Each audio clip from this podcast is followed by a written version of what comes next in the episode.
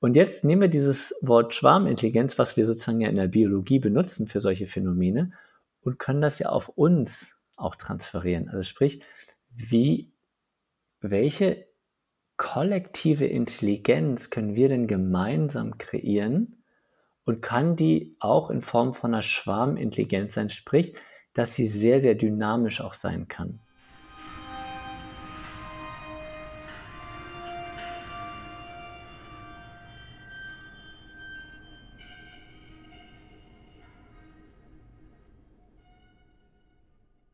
Ein herzliches Willkommen zum Leadership Buch 3 Podcast Kollektive Führung leben. Dein Podcast rund um die Themen dynamische Führung, Zukunftskompetenzen, regenerative Arbeitsweise und Transformation. Ich bin Leo Meyer-Schwickerath und mein lieber Kollege Jonathan Kloth ist mit mir heute hier und wir haben unseren ersten Gast eingeladen. Also sowas in der Art wie ein externer Gast. Es ist Hendrik Obenaus, einer der Gründer von Leadership Hoch 3. Herzlich willkommen, Hendrik. Ja, danke schön. Heute geht es um das Thema die Vision und Landkarte von kollektiver Führung. Und nach dieser Session wirst du wahrscheinlich ein Bild davon haben, wo unsere Reise hingeht, zumindest unserer Meinung nach, die unsere Reise hingeht, was Führung angeht. Und was du vielleicht die eine Sache konkret in deiner Organisation schon damit tun kannst. Hendrik, als erstes wollen wir uns mal dir als Menschen zuwenden, der du hier sitzt. So ganz persönlich, was ist dein Drive? Was ist die Frage, mit der du durch die Welt gehst? Also wir fangen mal ganz lapidar und äh, alltäglich an, so wie man, wenn man beim Café steht, kurz mal fragt, übrigens Hendrik, was ist deine Frage, mit der du durchs Welt, durch die Welt gehst?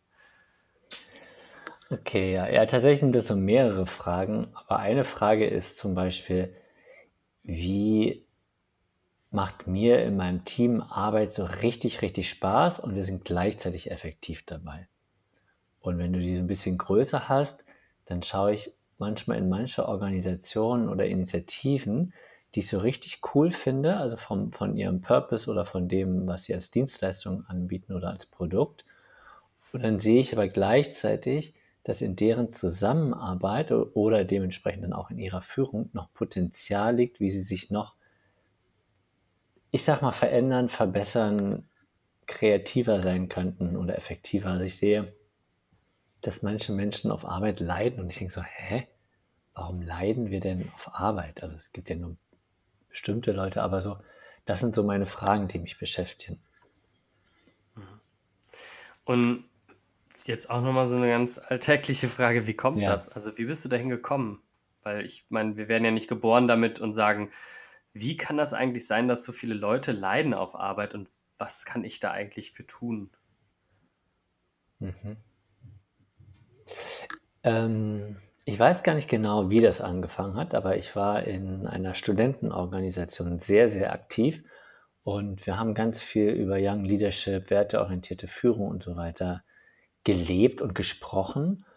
Und was ich an dieser Organisation cool fand, war, dass wir, also wir hatten so einen Spaß miteinander und gleichzeitig hatten wir einen sehr gesunden Purpose, nämlich äh, etwas gesellschaftlich Relevantes in die Welt zu bringen. Und das war so meine erste Arbeitserfahrung, würde ich sagen.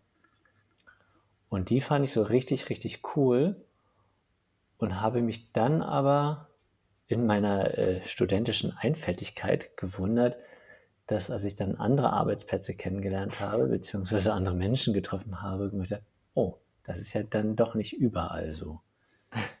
Und in dieser Organisation war jetzt auch nicht alles äh, erste Sahne, aber zumindest mal das Gros in der Kultur und in der Art, wie wir uns organisiert haben, war schon ziemlich cool, fand ich. Also du hast irgendwie so ein Referenzerlebnis gehabt, wo es irgendwie Ge so und gab so, ach cool, alles klar, so kann es sein. Und dann hast du die in Anführungsstrichen Realität der Arbeitswelt kennengelernt. Ja, genau. Ich habe andere Realitäten kennengelernt und hatte aber eine sehr, sehr schöne Referenzerfahrung. Genau. Hm. Woher kommt der Begriff kollektive Führung? Ähm, also, ich habe äh, Leadership Book 3 mit einem Freund zusammen gegründet, der auch in dieser besagten Studentenorganisation war. Und da wir gemeinsam so eine coole Erfahrung hatten, haben wir irgendwann nach ein paar Jahren Berufsleben gesagt, wollen wir nicht mal wieder so eine Konferenz machen, wie wir das damals in Studentenzeiten gemacht haben. Das war einfach so diese Idee. Und naja, und womit wollen wir uns beschäftigen? Naja, mit Führung wie damals auch. Und die Frage, die uns damals brennend interessiert hat, so wie sieht denn so eine Führungskultur im 21. Jahrhundert aus? So, das war so die Grundfrage und dazu haben wir dann einfach Freunde eingeladen und unser erstes Festival, damals hieß es noch Konferenz, gemacht. Und wir haben sehr viel über dieses Thema gesprochen und irgendwann kam tatsächlich dann auf, okay, wir nennen das kollektive Führung, weil wir damals gesehen haben, ah ja, Führung muss irgendwie mehr verteilt werden unter, unter uns innerhalb eines Teams, sage ich mal. Und daher kam dann kollektive Führung. Der war tatsächlich auf dem ersten Festival, war das schon klar, dass wir das Thema kollektive Führung bearbeiten wollen. Und was ist so deiner Meinung nach sind so, also für mich, ich, ich bin ja mit diesem Begriff jetzt auch schon länger unterwegs und mhm. kriege dann immer so ein, so erste Reaktionen darauf, mhm. was ich meiner Meinung nach, was es häufig nicht ist, nämlich, dass alle alles machen. Was sind so die zwei zentralen Aspekte von kollektiver Führung oder drei oder einer? Du sagst, das, das macht kollektive Führung aus. Mhm.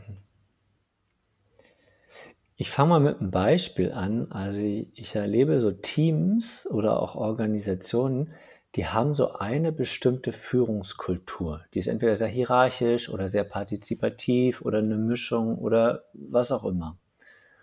Und die stößt dann aber manchmal an Grenzen, wenn es neue Herausforderungen gibt oder wenn plötzlich was Neues gebraucht wird.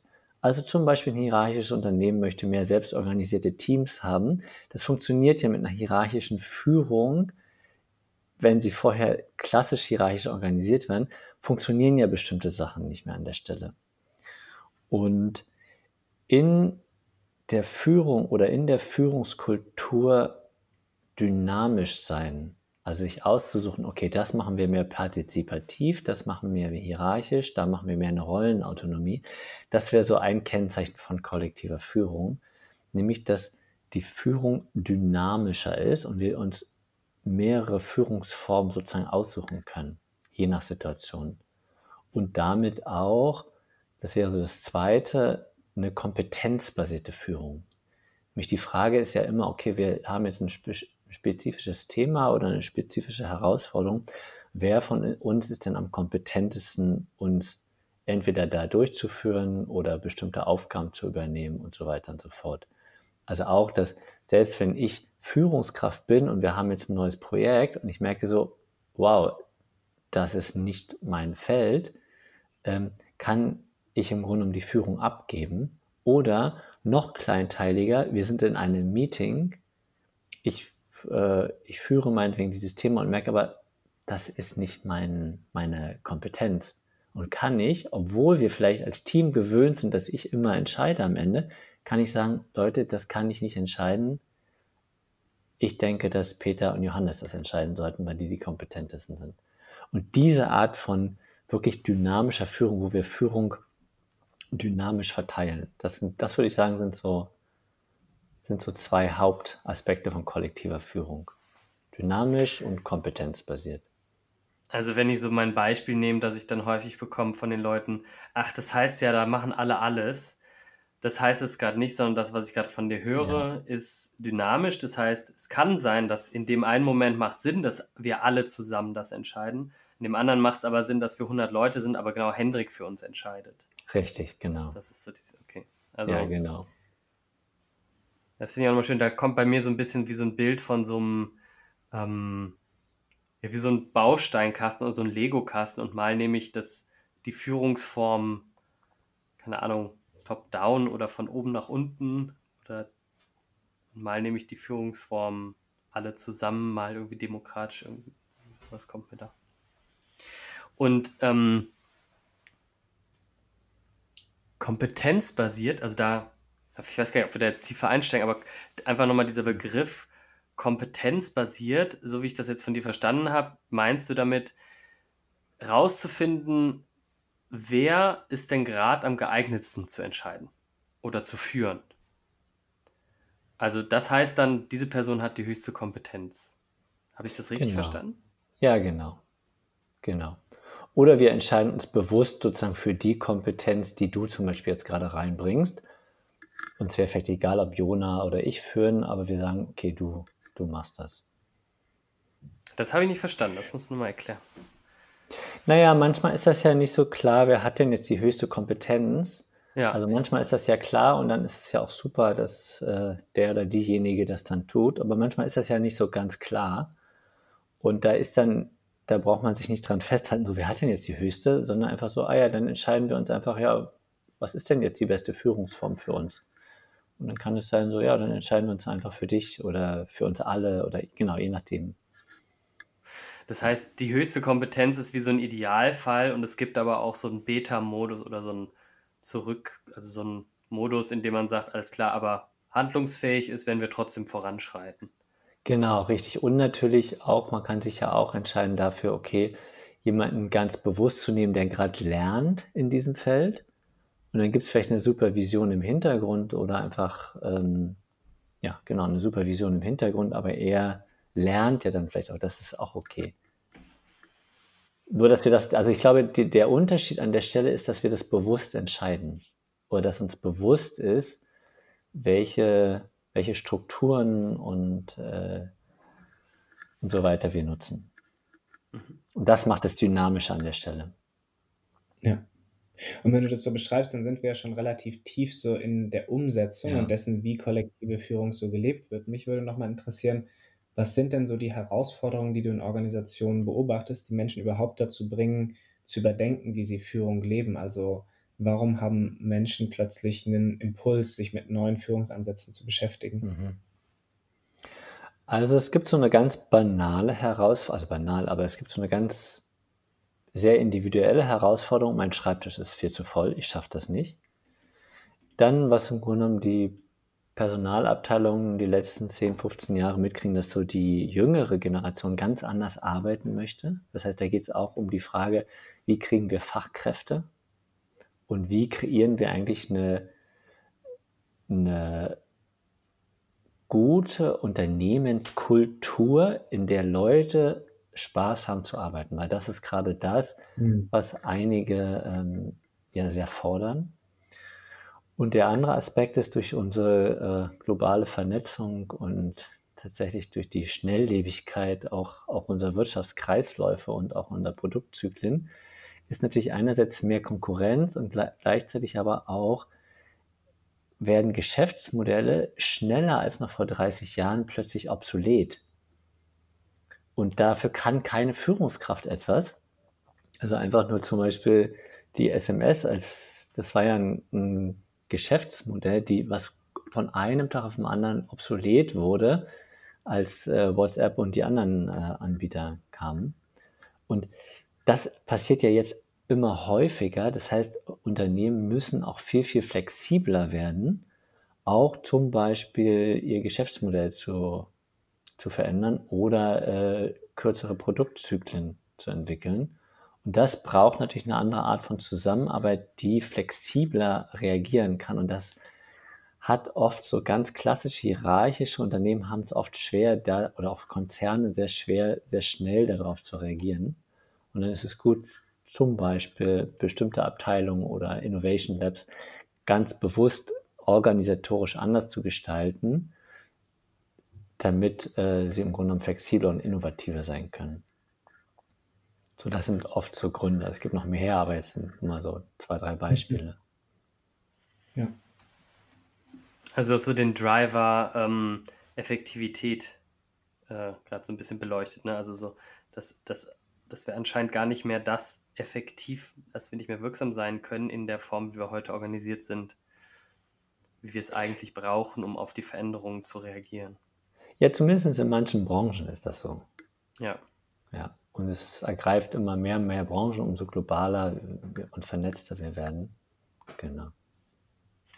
Ja, ich sehe auch noch so diesen so einen zweiten Aspekt, ist, ist dieses Menschliche neben dem Effektiven, dass Ja. wir ja auch sehen, dass es wie so ein Ausbrennen von Mitarbeitenden gibt und dann zu schauen, wie können wir eigentlich regenerativ zusammenarbeiten ne? und wie kann das eigentlich zusammenkommen. Also es bedingt sich ja gegenseitig auch,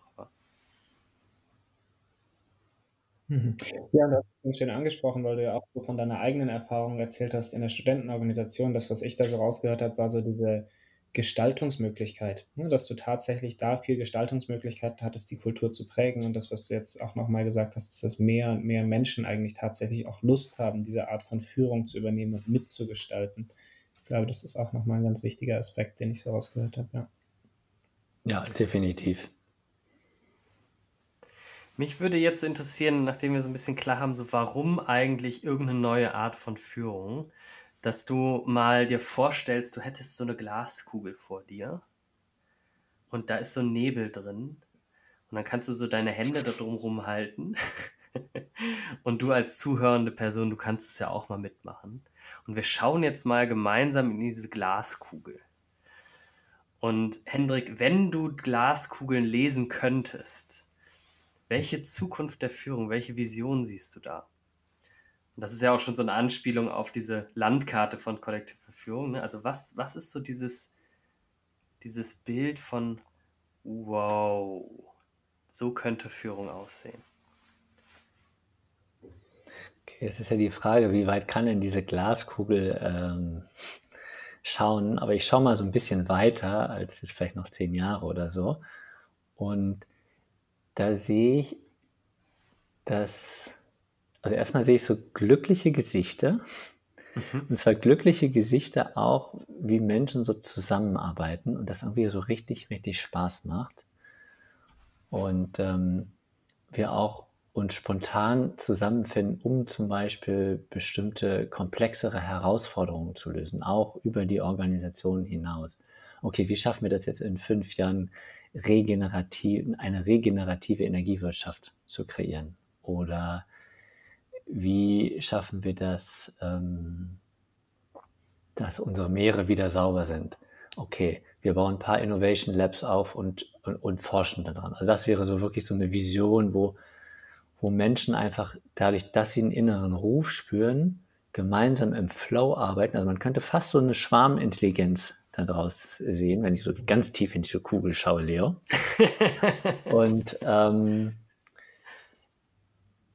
und gleichzeitig, dass wir uns aber so, also gleichzeitig organisieren sich diese Leute so, dass zum Beispiel ihre Meetings total effektiv sind. So, bam, bam, bam, bam, okay, alles klar, ich weiß, was ich machen soll. Ah ja, du entscheidest, ich entscheide. Ist, dass sozusagen auch eine sehr starke Transparenz in der Organisationskultur ist. Ich sehe die Menschen dann auch so feiern miteinander und ähm, sich auch feiern, wenn sie so richtig krass was, ja, tatsächlich was gerockt haben. Ja. Ja, lass uns da nochmal so ein bisschen, weil wir sitzen ja bis zum mhm. Knietief in unserem eigenen, äh, eigenen Wortesuppe. Mhm. Und Menschen, die hier zuschalten, könnten ja diese Begriffe das erste Mal hören. Deswegen, wenn du so, ja. das erste, was du gesagt hast, ist so das, das Wort von Schwarmintelligenz. Kannst mhm. du uns da den Begriff mal ein bisschen näher bringen? Ja. Also, wenn man so jetzt hier im Herbst so die Vögel ziehen sieht oder wenn man so im, im, im Wasser so, so viele Fische zusammenschwimmen sieht, dann sieht man, dass die so gemeinsam so eine Richtung haben. Also die sind alle aufeinander bezogen und plötzlich verändern sie die Richtung. Oder auch oben so die Vögel. Du siehst dann so, ah ja, jetzt fliegen sie woanders hin. Oder plötzlich wird, man sieht ja manchmal auch so diese Dreiecke da am Himmel, also jetzt sozusagen, diese Dreiecksform Form, in einer Dreiecksformierung äh, fliegen, dass plötzlich der vordere weggeht und dann jemand anders nach vorne geht. Bei den, bei den Zuggänsen, bei den, bei den Kranichen ist es so, ne? Die genau, genau. Und was daran spannend ist, also das sind ja sozusagen Schwärme und die sind ja miteinander sehr intelligent. Und wenn ich das jetzt, also da gibt es ja eine Schwarmintelligenz, dass sie im Grunde genommen gucken, okay, wie können sie am besten schwimmen oder fliegen, dass es für alle effektiv ist und so weiter und so fort. Also da gibt es ganz interessante ähm, Forschungen. Und jetzt nehmen wir dieses Wort Schwarmintelligenz, was wir sozusagen ja in der Biologie benutzen für solche Phänomene, und können das ja auf uns auch transferieren. Also sprich, wie, welche kollektive Intelligenz können wir denn gemeinsam kreieren und kann die auch in Form von einer Schwarmintelligenz sein, sprich, dass sie sehr, sehr dynamisch auch sein kann. Also das wäre so das Gegenteil von, ich komme jetzt als Chef ins Unternehmen, 300 Leute und sage oh Leute, wir müssen was ändern, weil sonst gehen wir, was ich, in einem Jahr pleite, also im, im Worst Case. Und wir schauen uns das nächste halbe Jahr an und es passiert gar nichts. Versus, innerhalb von einer Woche haben wir ein neues Geschäftsmodell. Das wäre schon was sehr Schwarmintelligentes. Weil wir halt sehr, sehr flexibel und sehr, sehr schnell regieren und im Grunde genommen alle verantwortlich ihren Impulsen, ihrer Intelligenz oder ihren Informationen, die sie haben, entsprechend handeln und Entscheidungen treffen und wir aufeinander so koordiniert sind, dass wir wenig Reibungsverluste haben. Also wir sehen ja im Moment gerade in Unternehmen, dass sehr viele Reibungsverluste da sind im Sinne von, okay, ich möchte, dass meine Meinung durchgesetzt wird, ich akzeptiere deine Meinung nicht. Ich höre dir nicht zu, ich spiele am Handy. Ähm, wir brauchen ewig diskutieren, richtig, richtig lange, ehe wir überhaupt zu einer Entscheidung kommen. Also wie viele Leute berichten mir, dass sie in ihren Unternehmen Meetings haben, wo sie am Ende sagen, oh, also am liebsten wäre ich nicht in dieses Meeting gegangen, weil wir haben, waren am Anfang, haben wir genauso viel, also hat sich nichts verändert nach diesem Meeting. Der Klassiker von eine E-Mail hätte es auch getan. Ja, genau. Okay, genau. das meinst du mit spannend. Also damit, ja. das, das ist wahrscheinlich auch so dieses Dynamische, was du beschrieben hast. Genau. Ja, Und genau. das hört sich an, also, aber wir sind ja in der Vision. Das, das hört sich an wie so. Ja, ja, da, genau, das, das, ist, das ist Vision tatsächlich, ja. Genau. Ja, ja und ähm, dann hast du gerade noch. Du hast, du hast ja die Glaskugel rausgeholt. ja, genau, wir, wir, wir sind doch noch bei der Glaskugel und du, du hast ja noch diesen Begriff gesagt von, ja. vom Flow. Und ähm, mhm. Jetzt habe ich ja auch ein bisschen dazu, ist mir der Begriff nicht so ganz ungeläufig, aber ist ja erstmal so ein, so ein englischer Allgemeinbegriff. Geht ja auf diesen Psychologen mhm. zurück, den, dessen Namen ich immer nicht aussprechen kann. Wie heißt der nochmal? Äh, Csikszentmihalyi heißt klar, der. genau der. Das ist ein ungarischer, so ein ungarischer Ja. Forscher. Und was meinst du mit im Flow arbeiten oder im Flow zusammenarbeiten, wenn du jetzt so auf ein Team guckst oder auf eine Organisation Mhm. oder sogar als Mensch? Also vom, ja, also vom Prinzip her meine ich gar nicht so viel anderes, was der Csikszentmihalyi erforscht hat. Nämlich, also er hat ja im Grunde genommen rausgefunden, dass, und das kennt ja auch jeder, dass wenn du so ganz vertieft in deiner Arbeit bist, dann gibt es ja so Momente, wo du so Zeit und Raum vergisst. Ich weiß nicht, ob du das kennst. Manche haben das beim Joggen zum Beispiel. Dann joggen die, oh, schon eine halbe Stunde vorbei. Oder auch mal manche auch vor ihrem Laptop oder wie auch immer. Und das sind solche Momente, wo du zum Beispiel so gefordert bist, dass du nicht überfordert und auch nicht unterfordert bist und du so optimal, sage ich mal so, deine Fähigkeiten oder deine Ressourcen anwenden kannst und es dir gleichzeitig auch noch Spaß macht. Und dieses Phänomen, das kann ja jeder Einzelne, das kennt ja auch, das kennen ja auch die meisten, dass das immer mal wieder passiert. Das kannst du halt im Team auch erleben. Also wir hatten zum Beispiel so Momente im Team, wo wir uns Ideen hin und her geschmissen haben und plötzlich ist was ganz Neues entstanden und war so, huch, wow. Und dann war auch, ah klar, jetzt der Flow vorbei und wir hatten ein neues Produkt. Und in anderen Momenten geht das so richtig langsam und du hast das Gefühl, oh, was ist Die hier los? Und ja, lass mal das Meeting nochmal. Ja, genau. Und Csikszentmihalyi und auch andere Forscher haben ja sehr, sehr viel darin geforscht. Ah ja, was gibt es denn so für Bedingungen, dass dieses Flow-Erlebnis passiert? Und das ist, glaube ich, ein sehr, sehr spannendes Forschungsfeld für Unternehmen und Organisationen, solche Bedingungen zu schaffen. Und da ist zum Beispiel einfach viel Freiraum auch, dass du deine Arbeit selbst gestalten kannst. Das, wie gesagt, habe ich ja vorhin schon gesagt, so optimale Anforderungen und Fähigkeiten da, dass die sozusagen im Zusammenspiel sind. Und da gibt es noch so einige, also im Team zum Beispiel, dass wir auf ein gleiches Ziel hinarbeiten, dass uns das alle gleich wichtig ist, dass wir möglicherweise jetzt äh, das Risiko gleich verteilt ist, dass die Kommunikation, dass da so eine, so eine, naja, so eine gemeinsame Sprache eigentlich miteinander ist, dass es an bestimmten Stellen nicht so viele Missverständnisse gibt, wie das jetzt zum Beispiel in anderen Teams oder in anderen Gruppen oft so der Fall ist. Ja, was da in diesem Zusammenhang ich auch immer, was ich so überraschend oder spannend fand, ist, dass es da gar nicht darum geht, dass du jetzt irgendwie ein Team zusammenstellst, wo so einzelne Superperformer drin sind, sondern dass es vor allem darum Ja. geht, dass die als Team gut zusammenarbeiten können und eher darum geht, dass sie auf einem Level ab, also dass die ungefähr eine gleiche Kompetenz haben. Das, das fand ich irgendwie so ein, aha, das ist ja spannend. Ja, jetzt Ja. sind wir ja nicht bei dieser Vision. Jetzt äh, nehmen wir nochmal unseren Kopf Mhm. raus aus dieser Glaskugel, flupp, Mhm. und schauen nochmal auf heute. Und dann ist er ja erstmal so, Mhm. oh, okay, heute sind wir da nicht.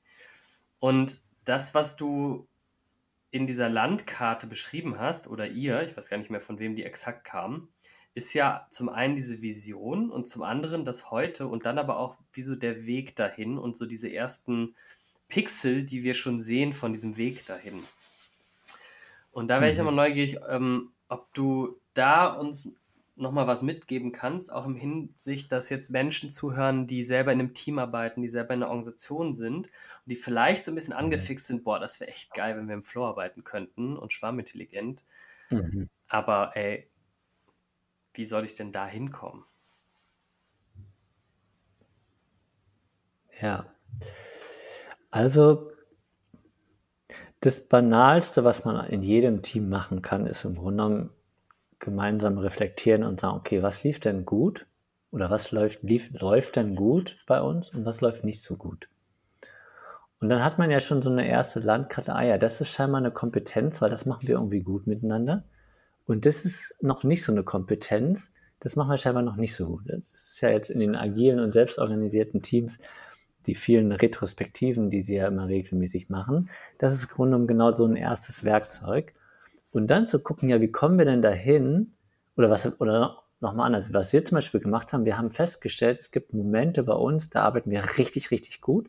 Und es gibt Momente, wo wir sagen, wow, da arbeiten wir nicht so gut.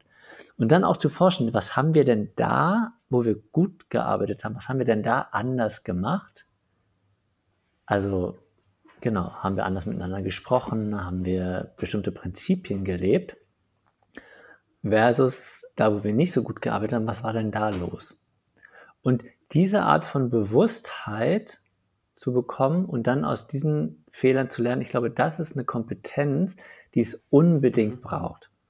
Das ist sowieso so eine basale Kompetenz. Und ich habe jetzt ja öfter das Wort Kompetenz im Mund genommen. Also tatsächlich brauchen wir so einen systematischen Kompetenzaufbau für verschiedene Sachen. Und Teams, die jetzt von einer hier hierarchischen Führung hin mehr zu einer selbstorganisierten Führung gehen, die kennen das ja, weil sie, da müssen wir neue Tools lernen. Agile Teams müssen lernen, wie sie in Sprints arbeiten und so weiter und so fort. Das heißt, da fangen wir ja an, schon neue Kompetenzen miteinander aufzubauen. Ich fand das ganz schön. Ähm in einer Organisation, die ich mal begleitet habe, sagt jemand, naja, wir haben unsere Mitarbeitenden 40 Jahre lang gesagt, sie sollen nicht selbst entscheiden. Und jetzt sagen wir ihnen, sie sollen ja. wieder selbst entscheiden. Ist ja klar, dass das eine Weile braucht, bis sie das dann auch wirklich wieder annehmen und dann wahrscheinlich auch die Kompetenz dafür wieder entwickeln. Ich weiß gar nicht, ob es dann ein Verlernen ja. einer Kompetenz ist oder ein, also ein Wiederlernen von einer Kompetenz oder neue Kompetenzen lernen. Ja, genau. Ich, das finde ich spannend, dass du das so ansprichst, weil wir haben ja jetzt so gesprochen, okay, wir müssen methodisch und, und, und bestimmte Tools brauchen wir. Und an der Stelle zum Beispiel brauchen wir auch, ich sage ganz gerne so eine gewisse Intimität auch. Also wie geht es mir denn 40 Jahre das gehört zu haben und das jetzt anders zu machen? Fällt mir das leicht? Fällt mir das nicht so leicht? Also da ist ja tatsächlich ein sehr individueller Lernprozess. Das heißt, auch das hat ja was mit einer Persönlichkeitsentwicklung zu tun, dass ich plötzlich merke, ah ja, ich kann plötzlich selber entscheiden. Und entweder fällt mir das total leicht und das wollte ich schon immer und konnte nur nicht, weil die Strukturen einfach anders waren, oder mir fällt das total schwer. Ja. Und da, dass wir da auch gemeinsam, auch als Team gemeinsam auf dem Weg sind und, und dass da jeder auch so sein eigenes Tempo haben kann. Ich glaube, da gibt es so ganz berührende Momente in Teams, die ich so erlebt habe, wo jemand nach einem Jahr gesagt hat, hey, ich habe mich jetzt ein Jahr lang gewehrt und jetzt bin ich langsam so weit, mehr Verantwortung zu übernehmen zum Beispiel. Oder wo eine Führungskraft gesagt hat, hey, ich weiß, ich kann richtig schlecht zuhören, braucht es ja damals auch nicht, aber jetzt unterstützt mich und sagt mir immer mal wieder, wenn ich nicht zuhöre, dass ich diese Kompetenz für mich lerne. Ich höre da drin auch sowas wie, das braucht Zeit. Es ist wie so ein, ja. es ist ein Weg, es ist nicht, nicht ein von jetzt auf gleich. Also weil zum Beispiel, du hast ja vorhin den Begriff der Agilität genannt, vielleicht nochmal in zwei Worten, mhm. was, was ist damit gemeint? Was ist die Agilität für die Leute, die es noch nicht wissen? Also das Wort agil heißt ja im Grunde eigentlich nur wandlungsfähig und das ist ähm, Agilität, das ist gerade, ähm, also dann nenne ich jetzt wieder zwei Fachwörter, so Scrum und Kanban, also das sind so, so Teammethodiken und, und Organisationsmethodiken, dass Teams sich selbst organisiert ähm, organisieren, die durch diese neue Art von Zusammenarbeit einfach, wenn sie es gut machen, schneller äh, sind und schneller Produkte ausliefern als äh, klassische Teams. Kann auch jeder mal googeln, agile Teams, da findet man da ganz viel. Also das ist jetzt wirklich nur, wirklich nur die aller, aller kürzeste Definition davon. Gibt auch ja, und die Agilität, also Agilität ist ja wie so ein Baukastensystem, aus dem wir uns bedienen für kollektive Führung. ist wie so eine ja. Teilmenge von kollektiver Führung. Ne? Und ähm, das, was ich halt so miterlebe, ist, dass es so eine Mode gibt. Wir werden jetzt agil, nennen alles irgendwie nach Scrum, also nennen dann diese ganzen Rollen, in denen wir arbeiten, um und dann sind wir agil. Und das, was ich jetzt nochmal von dir gerade gehört habe, ist, ja, warte mal, es braucht ja wirklich einen Kompetenzaufbau. Das heißt, ich kann nicht so einen Knopf, so einen Hebel umlegen, sondern es ist ein Reifungsprozess. Es ist so ein, ein da reinwachsen. Mhm. Ja, genau, das ist das wäre nämlich so das Nächste. Dadurch, dass das ja auch 'n 'ne Veränderung im Mindset ist, also wir arbeiten kooperativ miteinander. Mir geht's mir ist es ganz wichtig, dass du deinen Soll schaffst und ich nicht nur meinen Soll. Und ich unterstütze dich auch, wenn du gerade, sage ich mal, unser Bottleneck bist, also sprich, wir alle auf dich warten, dann werde ich nicht darauf warten, bis du endlich fertig bist, sondern ich werde dich unterstützen da drin. Das sind ja schon so kleinere Prinzipien, die zum Beispiel agile Teams haben. Und da braucht es ja auch neben diesen Mindset-Veränderungen so einen inneren Reifungsprozess, dass mir das wichtig ist, wie wir zusammenarbeiten, oder dass ich bestimmte Verhaltensweisen so loslasse, also oder mich selber reflektieren kann. Ah ja, was trage ich denn zu, zu unserem Gelingen und was trage ich denn zu unserem Nicht-Gelingen bei? Oder welche Kultur kreiere ich denn in unserem Team, und welche Kultur ähm, kreiere ich denn eben nicht in unserem Team? Also wir kommen dann auch weg von so einer Beschwerdekultur. Ja, mein Team ist nicht so cool. Ja, ja, aber du bist ja Teil des Teams. Was machst du denn dafür und was kannst du dafür machen, dass sich äh, da etwas verändert? Und was es auch noch gibt, ist so dieser, wir sagen das ganz oft, so dieser Prozess der Verkörperung. Das klingt jetzt so ein bisschen theoretisch, aber ähm, das heißt, wenn du was über kollektive Führung oder über Agilität etwas gehört hast, heißt es ja noch nicht, dass du kollektive Führung lebst oder dass du sozusagen wirklich agil handelst. Das heißt, das muss dir wie so in Fleisch und Blut übergehen. Und da ist natürlich dann spannend, einfach auch von den Leuten zu lernen, die das schon für sich sehr verkörpert haben, für die das vielleicht sogar ganz normal ist. Für viele, die was anderes erlebt haben, ist das ein riesen Umlernprozess und ich erlebe auch viele Menschen in der jungen Generation, die wachsen damit ganz natürlicherweise auf und bringen das auch mit. Das ist ja auch ein Teil des Drucks in den Unternehmen, dass Leute sagen, hey, wir wollen agil arbeiten, wir wollen selbstorganisiert arbeiten, wir wollen Spaß haben, also wie auch immer sie das nennen, aber da gibt es ja schon, da gibt es ja sozusagen eine Verkörperung von bestimmten Menschen, die sagen, wir wollen anders arbeiten. Und gibt es so, das, das kommt mir gerade eine spontane Frage, also ja ich könnte jetzt, ich bin so verlockt, dir, wenn ich jetzt so denke, so, oh, das ist ja einfach nur geil. Habe ich einfach nur Lust drauf. Gibt es so, weiß nicht, Kontexte oder Momente, wo du sagst, nee, kollektive Führung ist hier nicht angebracht? Also wie so eine Kontraindikation?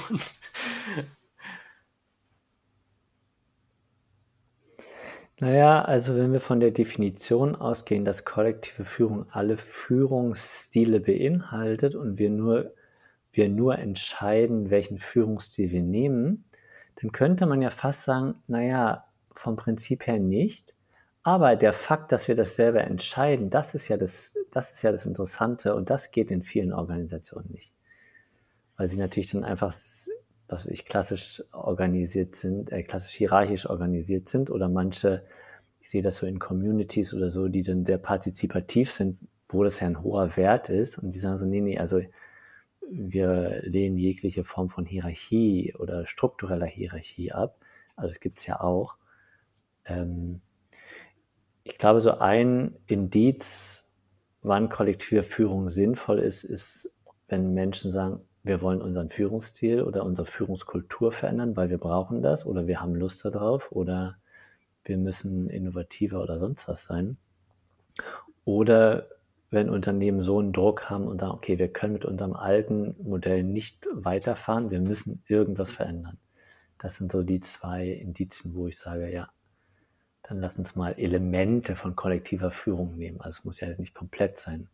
Dadurch, dass es ja ein relativ großer, großer Bausteinkasten ist, so wie du es mhm. vorhin ausgedrückt hast. Also wenn ich jetzt zum Beispiel, ähm, keine Ahnung, ich komme ja ursprünglich aus dem Maschinenbau und da gibt es dann Produktionslinien, mhm. die linear sind. Mhm. Das heißt, auch ein, ein Produktionsstandort könnte eigentlich kollektive Führung nutzen, weil sie sagen, keine Ahnung, am Produktionsband habe ich halt eine klassische Machthierarchie mit direktivem Führen. In den Innovationsteams habe ich halt ein eher selbstorganisiertes Setup. Also, und kollektive Führung heißt nur, dass ich da variabel bin, wo passt eigentlich was. Habe ich das richtig verstanden so? Ja, definitiv. Also vor allen Dingen in diesem Kontext, den du jetzt gerade genannt hast, die Frage ist ja immer, welche Führungskultur habe ich? Also wenn irgendwas sozusagen schief läuft, kommt der Mitarbeiter von allein und sagt, hey, ich übernehme jetzt hier Verantwortung, hier läuft was schief, wir müssen was ändern. Und die Führungskraft, der Vorgesetzte oder, oder das Management, der dann auch, was weiß ich, dem Vorarbeiter, was auch immer, zuhört und sagt, ah, okay, du hast hier ein Problem erkannt, okay, wir, äh, wir kümmern uns gemeinsam darum. Ich habe mal bei einem Sondermaschinenbauer, ähm, wir haben den mal eine Weile begleitet.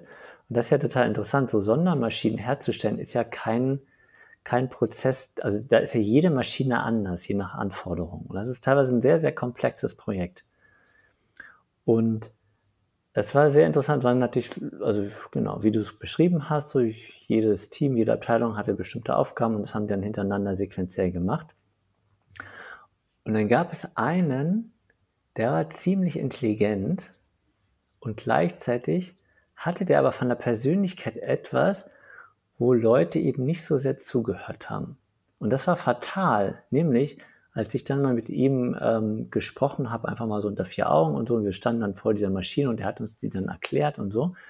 Und dann sagte er so, so, und gucken, und da an der Stelle, da werden wir bald ein Problem haben. Und an der Stelle wird dieses Team auch bald ein Problem haben. Und das hier funktioniert auch nicht, aber das werden sie dann auch später merken. Und ich dann so, ah ja, und wissen die anderen das? Nee, aber die hören mir ja sowieso nicht zu. Das heißt, er hat das schon probiert, und das hat er auch gesagt, ja, er hat probiert das auch immer wieder, aber nö.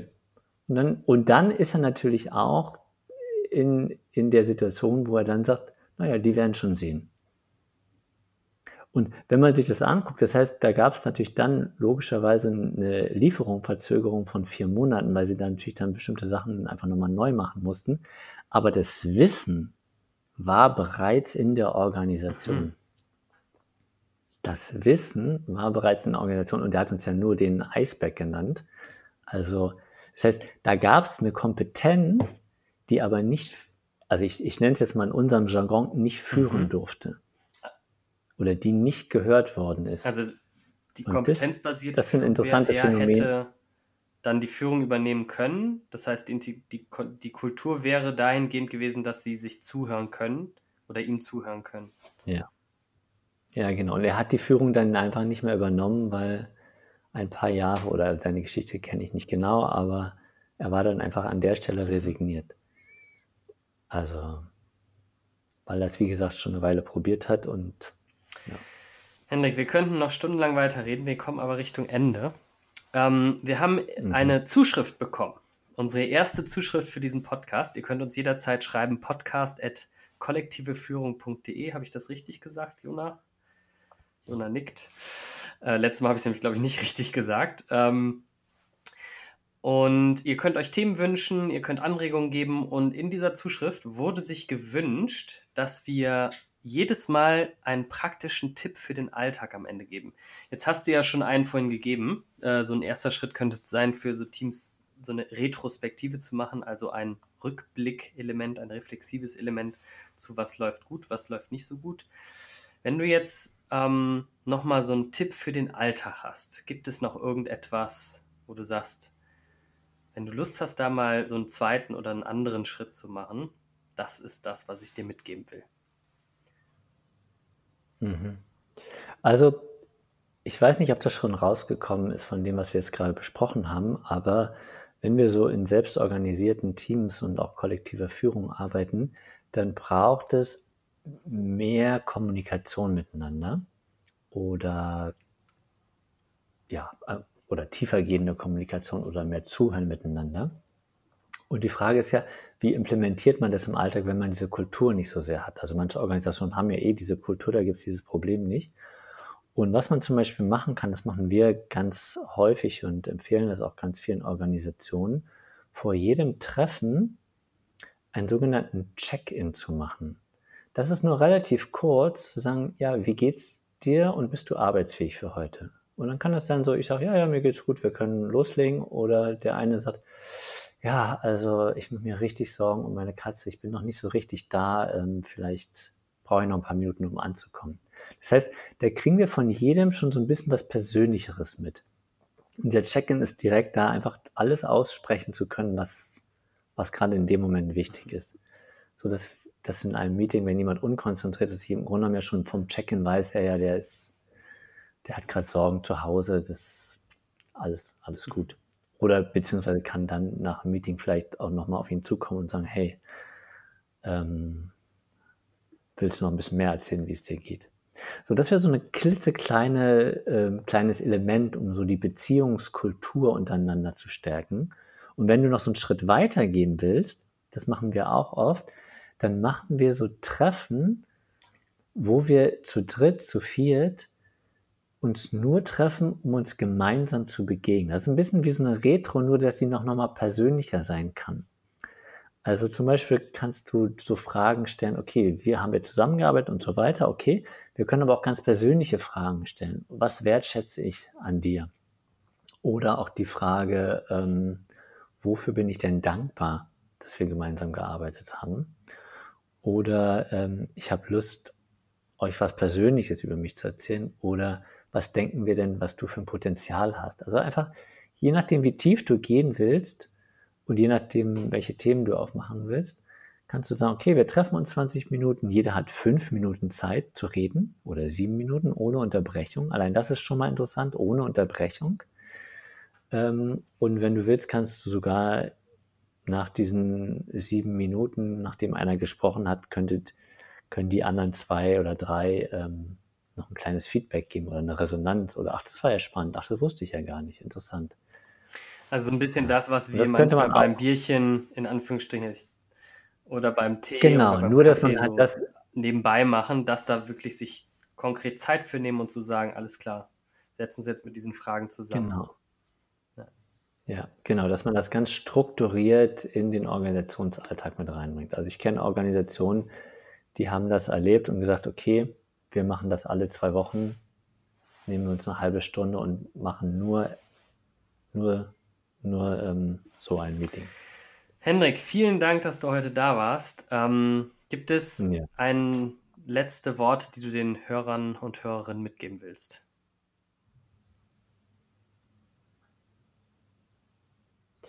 Also,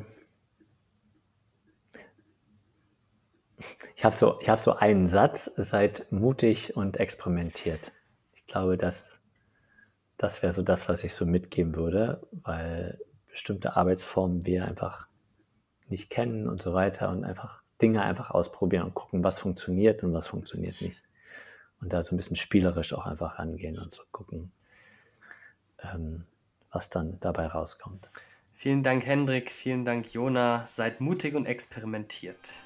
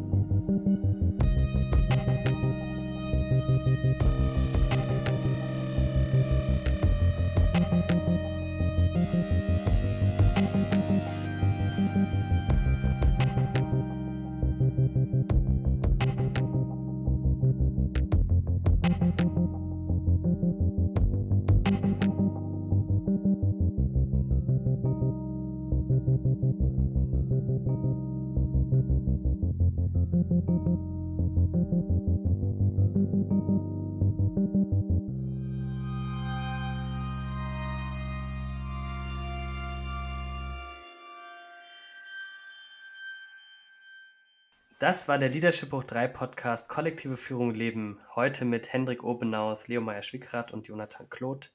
Die Musik kommt von unserem lieben Kollegen Stefan Schneider. Wenn ihr uns Anregungen schicken wollt, schreibt uns an podcast.kollektiveführung.de oder ganz neues Feature. Ruft uns an und sprecht uns auf den Anrufbeantworter. Wenn ihr nicht wollt, dass wir das verwenden, dann sagt das dazu. Ansonsten könnte es sein, dass wir das hier auch drin verwenden. Und die Nummer ist 030 6920 6937. 030 6920 6937 steht auch in den Show Notes. Wir freuen uns auf ein nächstes Mal. Bis dahin.